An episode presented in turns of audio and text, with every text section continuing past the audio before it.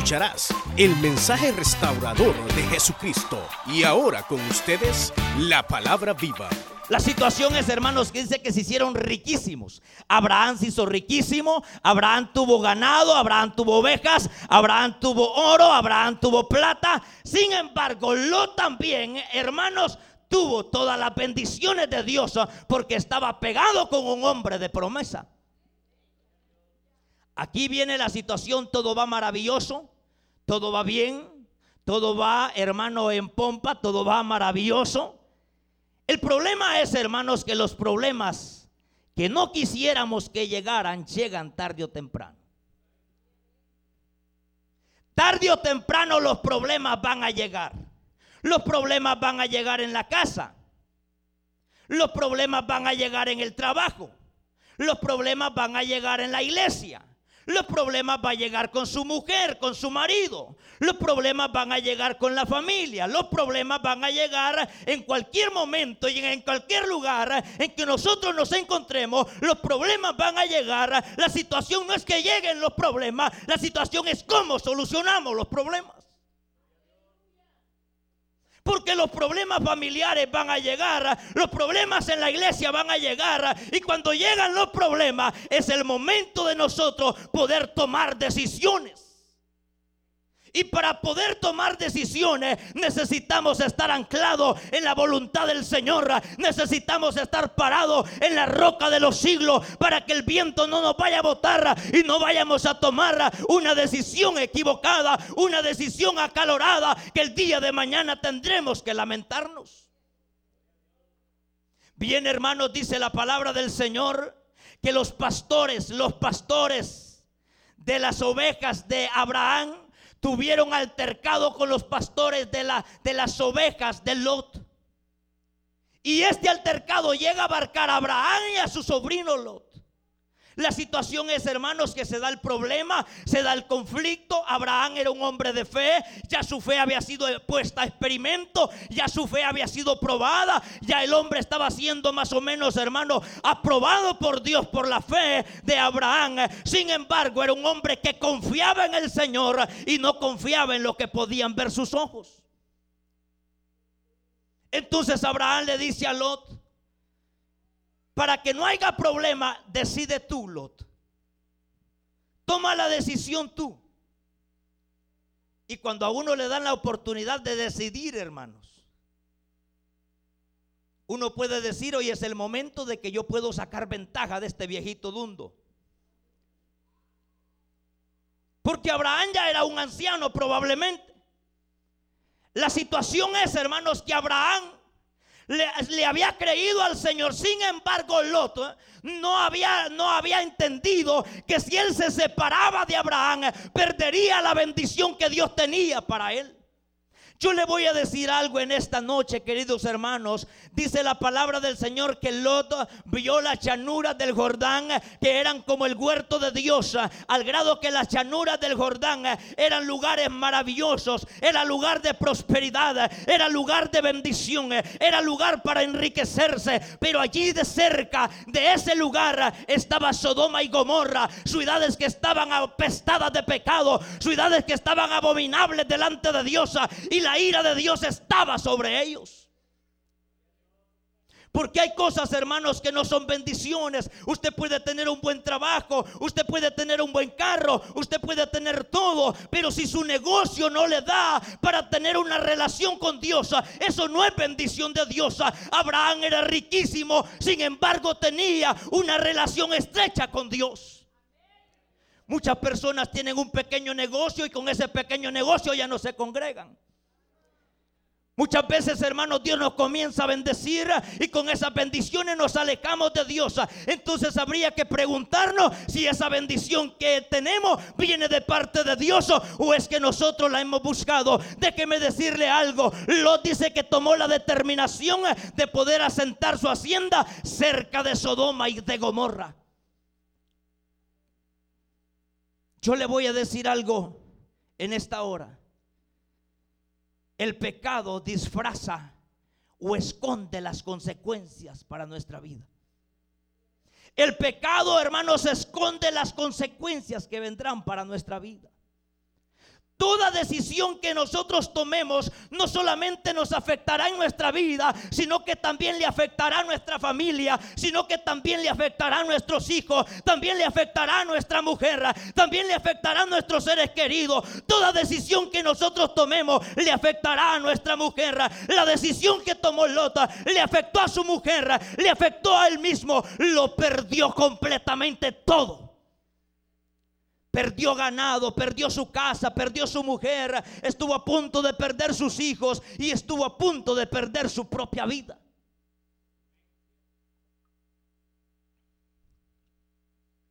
Porque la decisión que él tomó, la tomó equivocada. Toda decisión que nosotros tomemos en la vida es una siembra que nosotros hacemos. Toda decisión que nosotros tomemos en nuestra vida será una siembra que nosotros hacemos. Y esas decisiones que nosotros tomamos o esas acciones que nosotros hacemos, tarde o temprano repercutirán para bien o repercutirán para mal. Y si no llega a alcanzar el mal, si, hacemos buenas cosas y tomamos buenas decisiones en la vida, eso quiere decir que seremos bendecidos nosotros. Será bendecida nuestra mujer, será bendecido nuestros hijos, serán bendecidos nuestros nuestros nietos. Las decisiones que han tomado viejitas de poder dar un tiempo de comida a alguien ha sido de bendición para un nieto. En una oportunidad andaba muy lejos yo caminando, en una oportunidad con una gran hambre. Y andaba un bolo conmigo. Y llegamos donde una señora y le dije yo, buenas tardes, buenas tardes. ¿Quién es usted? Mire, yo soy hijo de doña fulana, doña Mariana Ramírez, le digo. Dios mío, cipote, andas aquí perdido, me Tú eres hijo de doña Mariana, venía a comer, si ponte, si tu abuela es una gran bendición. Muchos de nosotros recibimos bendiciones de Dios por nuestros abuelos. Abuelitos siembren buenas cosas y sus nietos podrán dar gracias a Dios por las siembras que ustedes hagan. Nosotros podemos sembrar para bien o podemos sembrar para mal. Dice Gálatas capítulo 6, verso 7, no os engañéis, Dios no puede ser burlado, pues todo lo que el hombre sembrare, eso también segará. Si sembramos para bien, eh, recibiremos bendiciones. Y si sembramos para mal, también recibiremos bendiciones de parte de Dios. Es decir, que todo esto trae una bendición o una maldición.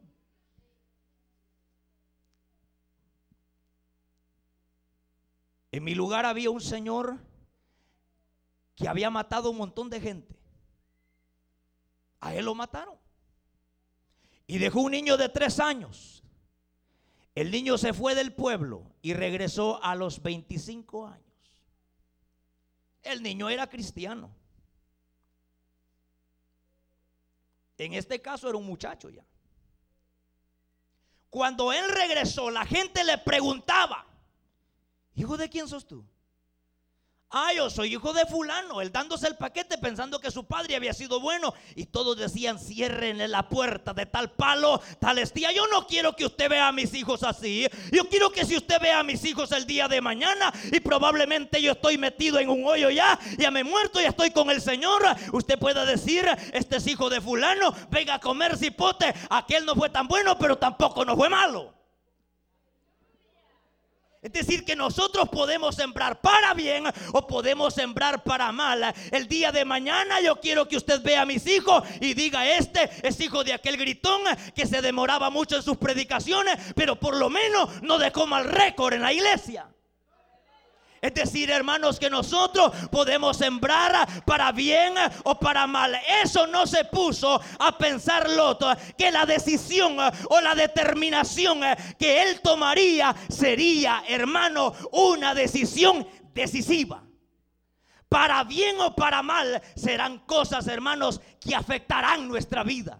Y si no afectan nuestra vida, afectarán nuestra mujer. Y si no afecta a nuestra mujer, afectará a nuestros hijos. ¿Hijo de quién es usted? Ah, usted es hijo de aquel que le quitó la mujer a fulano. De tal palo, tal estía, ciérrenle la puerta a ese pícaro.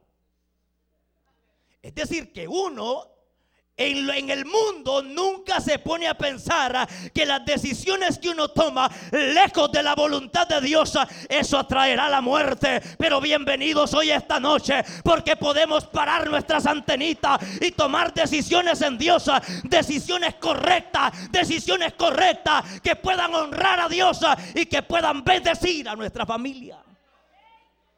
Lo otro es, hermanos, que el pecado es progresivo. El pecado es progresivo. El pecado es progresivo. Lot asentó su tienda cerca de Sodoma y de Gomorra. Pero poco a poco se fue alejando. Implica que Lot se fue de la cobertura de Abraham. Abraham es una figura de Dios.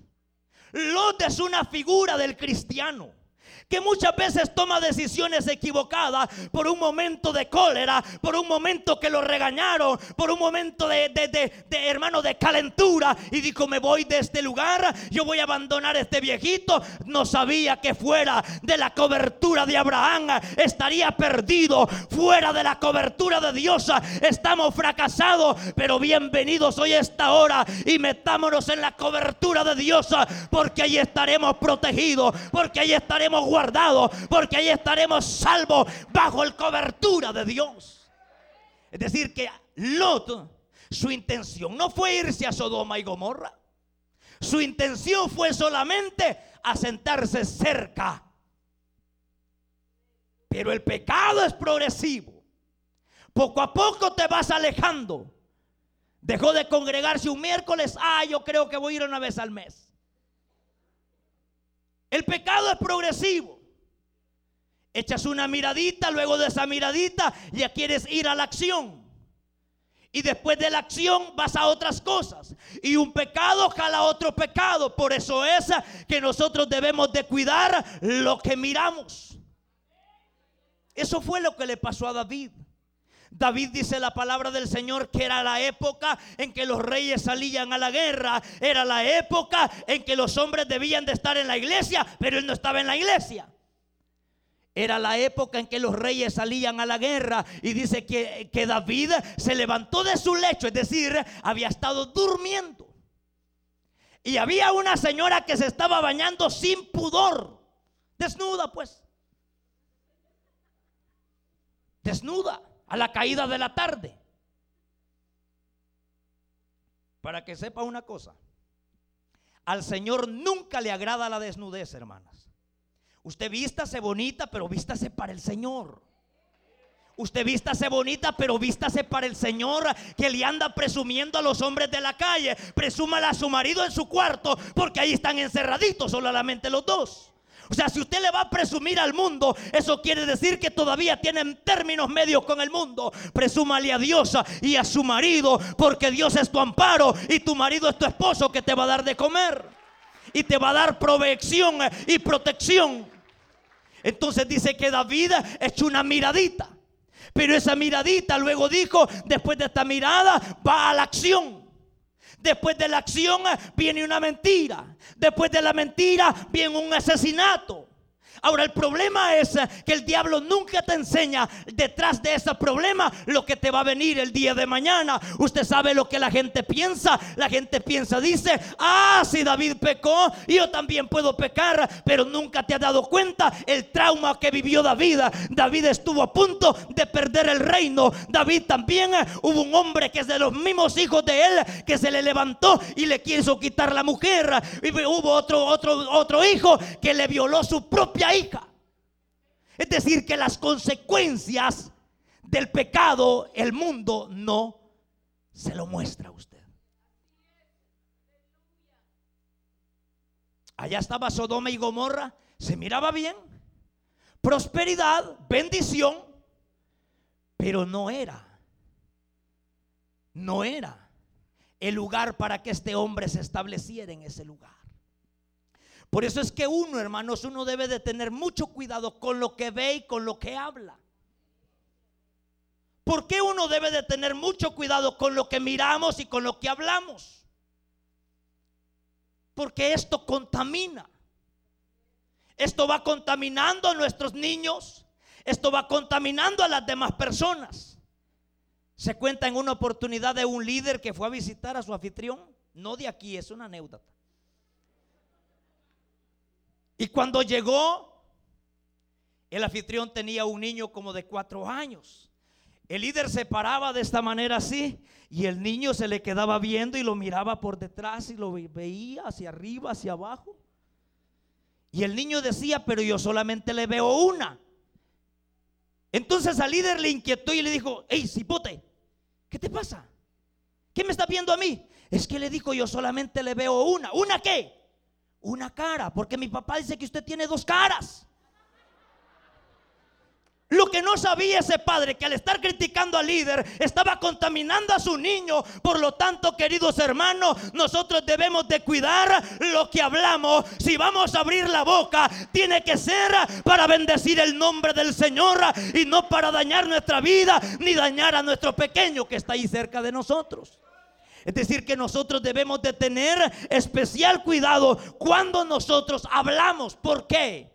porque entonces contaminamos, porque el pecado es progresivo, el pecado va, va de peor en peor, de peor en peor, degradándonos, degradándonos, degradándonos hasta terminar en la posilga del pecado. ¿Por qué se dio todo esto? Por una decisión equivocada, por una decisión acalorada o sea que cuando hay problemas, hay que saber lo que vamos a hacer, hermanos. Cuando hay un problema, hay que saber lo que vamos a hacer.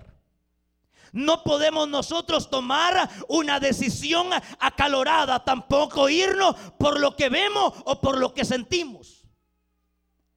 Porque el diablo siempre te va a enseñar una cosa y la realidad será otra cosa.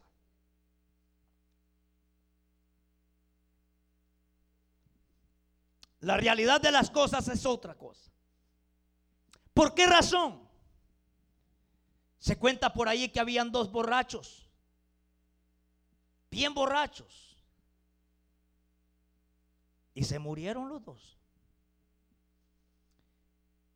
Y la esperanza de ellos era ir un día al infierno y disfrutar. Como la idea de muchos.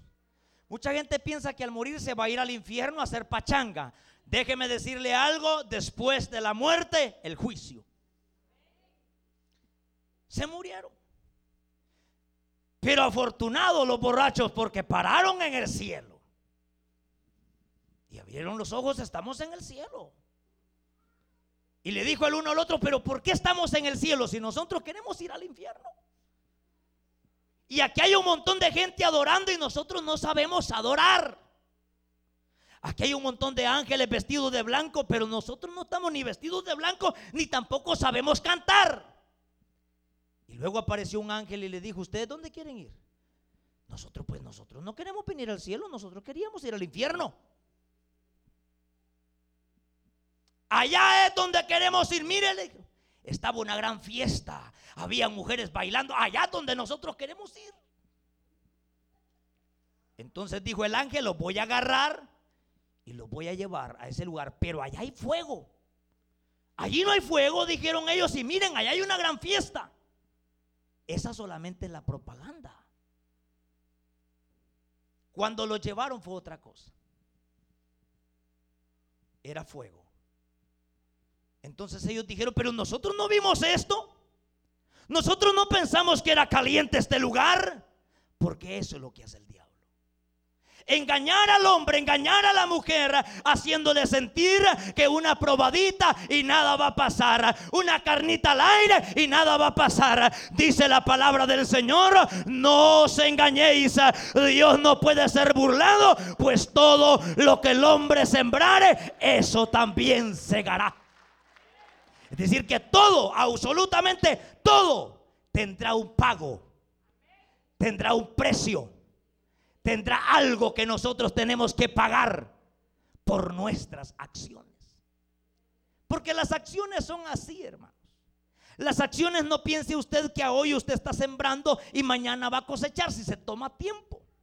Usted siembra una semilla de frijoles, no piense usted que el frijolar lo va a tener el siguiente día. Se toma tiempo. Probablemente hay personas que dicen, no, si yo estoy viviendo la vida loca y ahí me ando engañando a los hermanos y ahí estoy tranquilo, la estoy viviendo bien, la estoy pasando chévere. Déjeme decirle algo, no trates de burlarte de Dios, porque de Dios nadie se ha burlado. Hasta este momento de Dios nadie se ha burlado.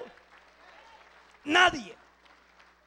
Luego aparece la siembra, la cosecha y aparece la cantidad del fruto. Cada acción que nosotros hacemos, cada decisión que nosotros tomamos son para bien o para mal. Lo otro es, hermanos, que el pecado nos ata. O sea, es decir, que Lot llega se establece en Sodoma y en Gomorra. Pero Lot cuando llegan los ángeles y le dicen, Lot, este lugar va a ser destruido. ¿Quería salir Lot? Le pregunto, ¿quería salir Lot? Lot no quería salir. Ahí se cumple la palabra que dice que Él nos tomó de las tinieblas a la luz admirable. Usted no quería nada de Dios. Usted no quería nada de Dios. Él nos sacó. Él envió ángeles. Él envió ángeles para que tomaran al hombre Lot y lo sacaran fuera de la ciudad. Pero yo en esta noche le tengo una noticia que Dios hoy no ha enviado ángeles. Hoy mandó a Jesucristo el Hijo de Dios, ah, para pagar un precio en la cruz del Calvario y hacernos libres. Por eso apareció el Hijo de Dios ah, para romper las obras del diablo. Es decir, que el pecado ata. Ata. Y está atado. Entonces hay mucha persona, óigame, que no está feliz con el pecado que hace. Mucha persona practica un, un pecado, pero no es feliz con lo que hace. Él desea ser libre de eso. Si usted encuentra a un borracho y le dice, ¿y cómo te sentís tú con esa vida que llevas? Él le va a decir, yo ya no quiero hartarme guaro, yo ya no quiero hartarme cerveza, yo ya no quiero hartarme marihuana, yo ya no quiero hartarme cigarro. He hecho por aquí, he hecho por allá, he hecho lo otro y nada trae solución. Hoy en esta noche yo te traigo una noticia. Para eso apareció el Hijo de Dios para deshacer las obras del diablo para quebrar cadena, para romper atadura y traerte esperanza donde todo estaba perdido. Porque eso es lo que el diablo le hace sentir a mucha persona, que ya todo está perdido. Dice la palabra del Señor que Lot afligía su alma y afligía su alma al ver la condición de aquel pueblo, al ver de que aquella nación, hermano, cuántas veces lo se puso a pensar, ¿cómo pude abandonar a mi tío Abraham? ¿Cómo me pude abandonar? ¿Cómo me pude venir de la protección? ¿Cómo pude dejar la casa de Abraham, la casa de mi padre? Y hoy estoy en este lugar de pecado. Pero Dios es misericordioso. Ahí se cumple la palabra del Señor que más cuando el pecado abundó, sobreabundó la gracia más cuando el pecado abundó, sobreabundó la gracia de Dios. El pecado fue mucho, pero la gracia fue más mucho. El pecado fue mucho, pero la gracia fue más. El pecado fue mucho, pero la gracia fue más. Por gracia somos salvos. Por gracia estamos en este lugar. Y esa gracia no la merecíamos nosotros. Esa es la misericordia de Dios. Esa es la misericordia de Dios. Que estando nosotros perdidos, que estando nosotros abandonados, que estando nosotros hermanos con el último recurso humano, se extendió la misericordia de Dios para protegernos, se extendió la misericordia de Dios para guardarnos, se extendió la misericordia de Dios para decirnos, no todo está perdido, Lota, no todo está perdido, estos serán destruidos, pero tú serás guardado, tú estarás protegido con tu familia. Yo quiero decirle algo. Por mucho que el pecado haya tratado de dañar a los que son escogidos por Dios, no podrá matarlos sin antes que llegue el antídoto de Dios para sus vidas no podrá matarlo sin antes que llegue la gracia salvadora de Dios. Aquellos que son escogidos por Dios, aquellos que son escogidos por Dios, llegará la gracia salvadora. Eh, probablemente estará a punto de morirse tu hijo, probablemente estará a punto de morirse tu familiar, pero si ese familiar puede alcanzar la gracia de Dios, allí boqueando puede estar en el hospital y alguien llega a hablarle del amor de Cristo y su alma es entregada al Señor y recibe a Cristo como su Salvador. Lo peor de este mundo, sí, entonces Dios de lo peor de este mundo escogió para avergonzar a los sabios. ¿Qué se merecía David con tal pecado? Era época donde todo el que pecaba de esa manera era sentencia de muerte. Sentencia de muerte. Se presentó el profeta Natán y le habló una parábola, usted la conoce. Y al referirse a aquel hombre, de aquel, de, aquella, de aquel hombre que se había tomado la oveja, de aquel hombre que no tenía nada, lo tomó y le dio de comer a aquellos visitantes. Y era la única que tenía. David, ¿qué podemos hacer con ese hombre? Es digno de muerte. Esa es nuestra posición cuando vemos el error en otro. Cuando alguien ha fallado, este merece la muerte. Pero aunque nosotros estemos diciendo, este merece la muerte, hay algo que sí toca el corazón de Dios. Es que dice la palabra de Dios que Dios, un corazón contrito y humillado, Dios no lo desprecia. David se desplomó y dijo, he pecado contra Dios, he pecado contra Dios, he pecado contra Dios. Y el profeta le dijo, el Señor ha perdonado tu pecado. Y por si usted no lo sabía, de esa relación vino el Cristo. No del momento, de esa relación con esa mujer. Donde todos te abandonan. El niño que nazca de esa mujer es niño de pecado. Ese no merece vivir. Ese merece morir porque no tiene tata. Es tata de adulterio. Es hijo de fornicación. Es hijo de adulterio. Es hijo mm, de qué? De qué bastardo. Pues cuando todos te ven de esa manera, Dios te exalta. Cuando todos te dicen, este no tiene tata, este no tiene mamá, este está abandonado, Dios extiende su mano y dice, aunque todo te abandone, aunque todos te deje, y yo con todo te recogeré para poderte sentar en mesa de príncipe, para poderte poner en un lugar especial para ti. Porque se ha fijado usted que mucha gente margina. Mucha gente dice, no, y ese niño, ah, este hijo es fuera del matrimonio. Pues esos que, que nacieron fuera de un matrimonio son los grandes hombres de Dios. Ah, esos que no conocieron ni a su padre, esos que no conocieron ni a su madre, son los que Dios exalta. Más cuando el pecado abundó, sobre abundó la gracia. Si usted no conoció a su padre, no se preocupe. Si usted no conoció a su padre, no se preocupe. Hay un padre en el cielo que te va a levantar, que te va a levantar cuando todo te acusan, cuando todos te condenan, hay un Dios en los cielos que te restaura, que te saca de Sodoma y de Gomorra y te hace libre de ese lugar. Porque para eso apareció el Hijo de Dios para mostrar su misericordia. Todos marginan, todos abandonan. Es hijo nacido fuera. Ahí está la mano de Dios. Ahí está la mano de Dios.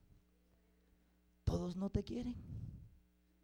Yo no sé si usted se ha preguntado eso.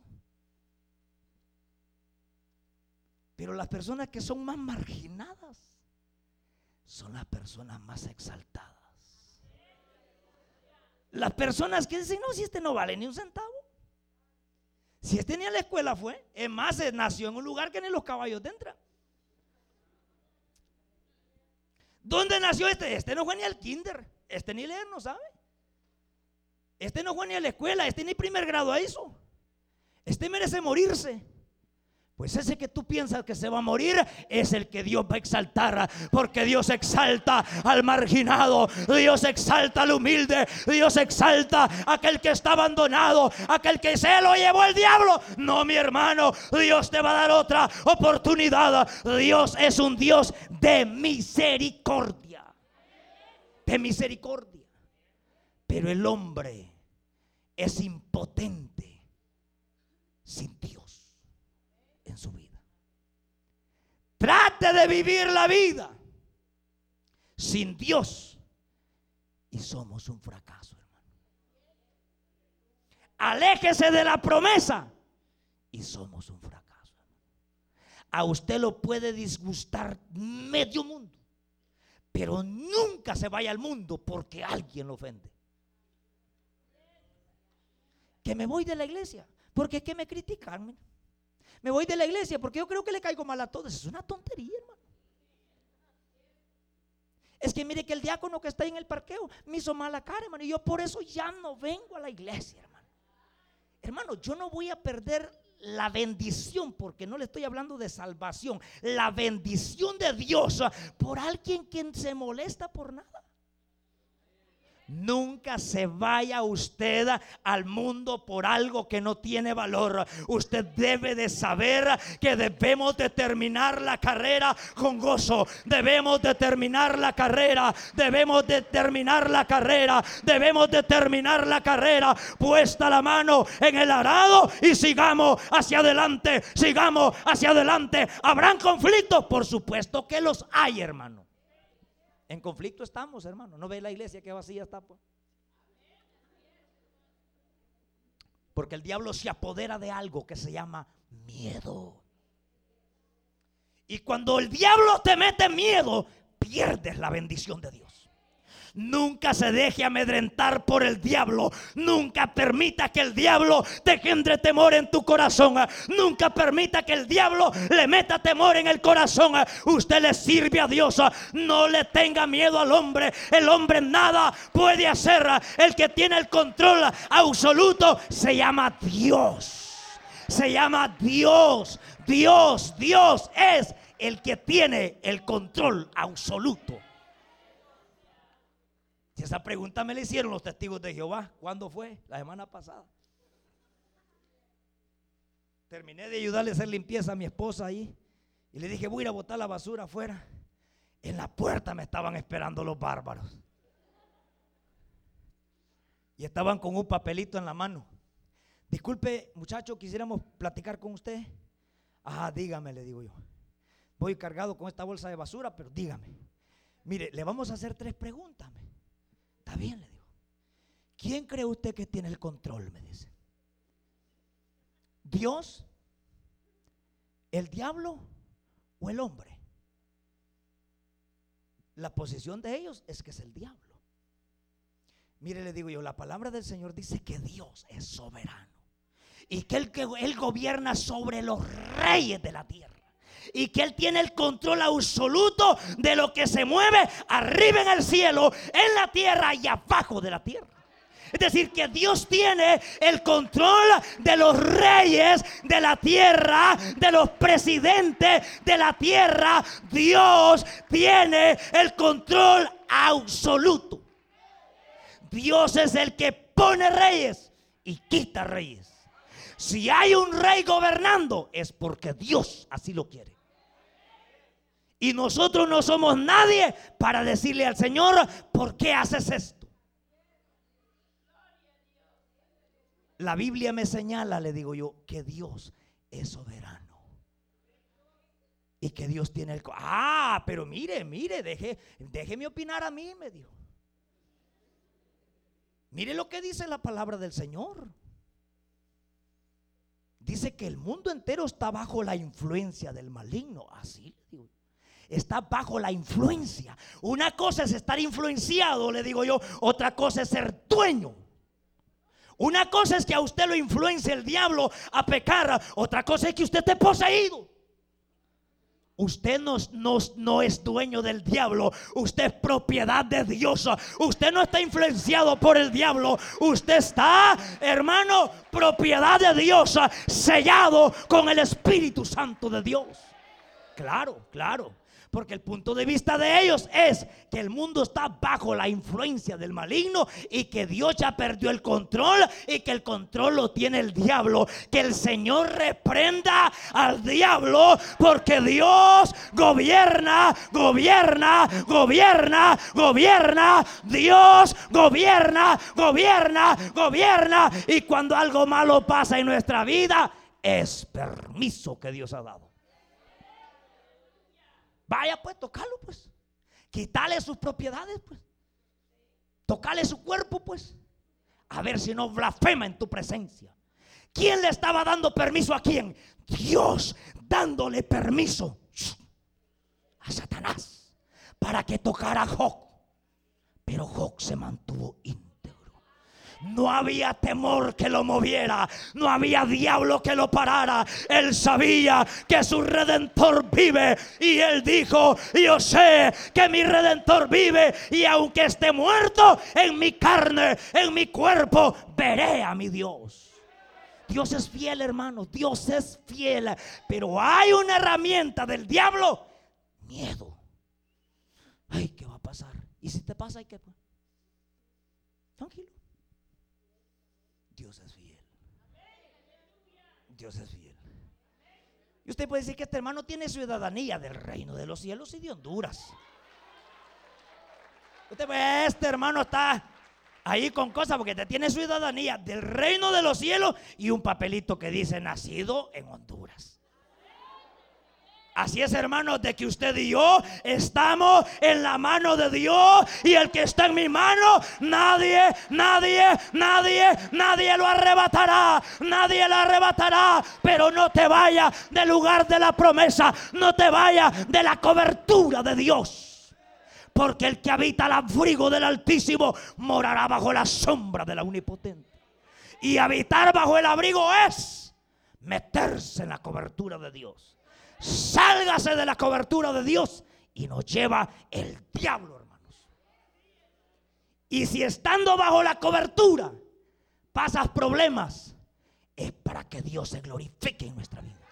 Es para que este mundo sepa el tipo de Dios que nosotros tenemos. Es para que este mundo sepa que nuestro Dios es grande que nuestro Dios, dígalo, grande, que nuestro Dios es grande, que nuestro Dios es grande, nuestro Dios es poderoso, hermanos. Él no dejará que perezca el justo con el injusto.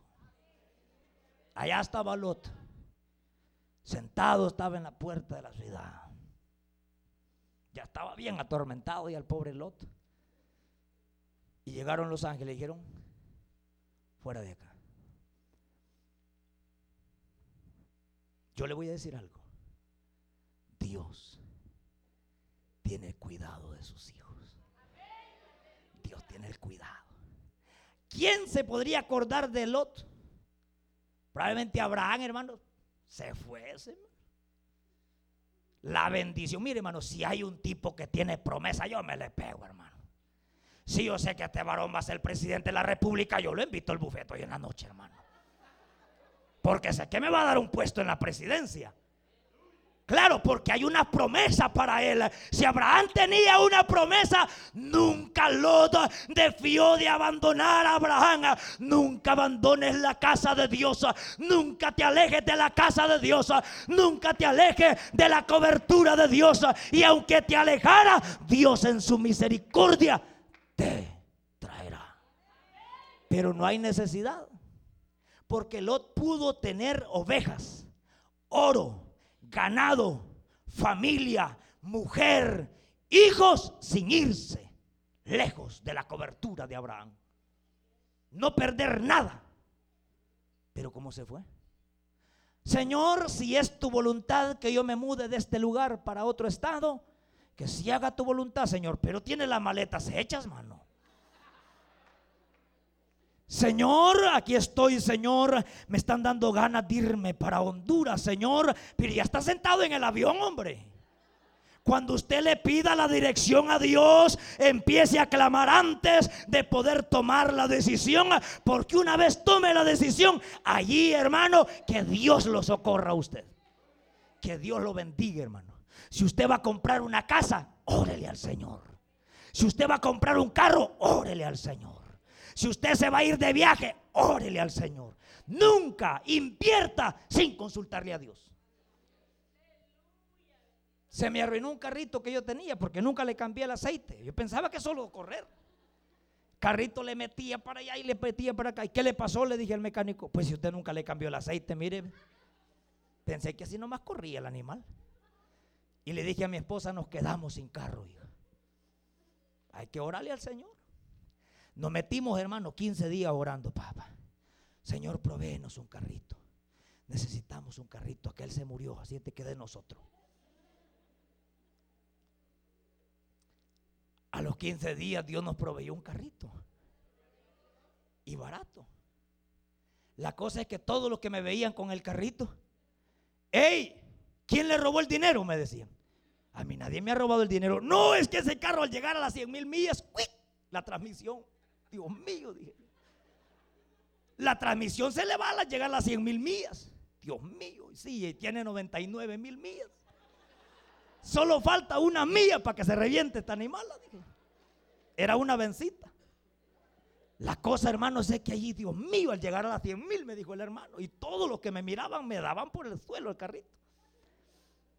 Pero yo le dije al Señor, la ungí con aceite, le metí aceite encima, que eso no tiene nada que ver, ¿verdad? Pero yo le metí aceite, oré, la ungí con aceite en el, tu nombre, Señor. Mire, hermano, qué extraordinario. Ahorita tiene, ya va para las 150 mil millas. Y no le he invertido ni un centavo porque cuando la llevo del mecánico, me dice el mecánico, no le voy a cobrar, hermano. Ay, está bien, hombre. Ahí me invito un café, un café le llevo.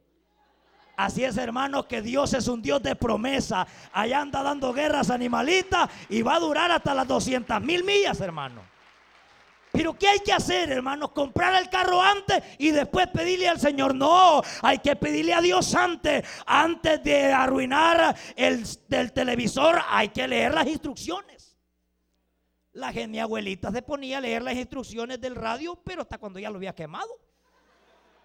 Nunca usted empiece a pedirle al Señor cuando ya todo está perdido. Cuando nosotros tomemos una decisión, tomemos decisiones correctas. Y si las tomamos chuecas, Dios en su misericordia no va a dejar que usted se pierda.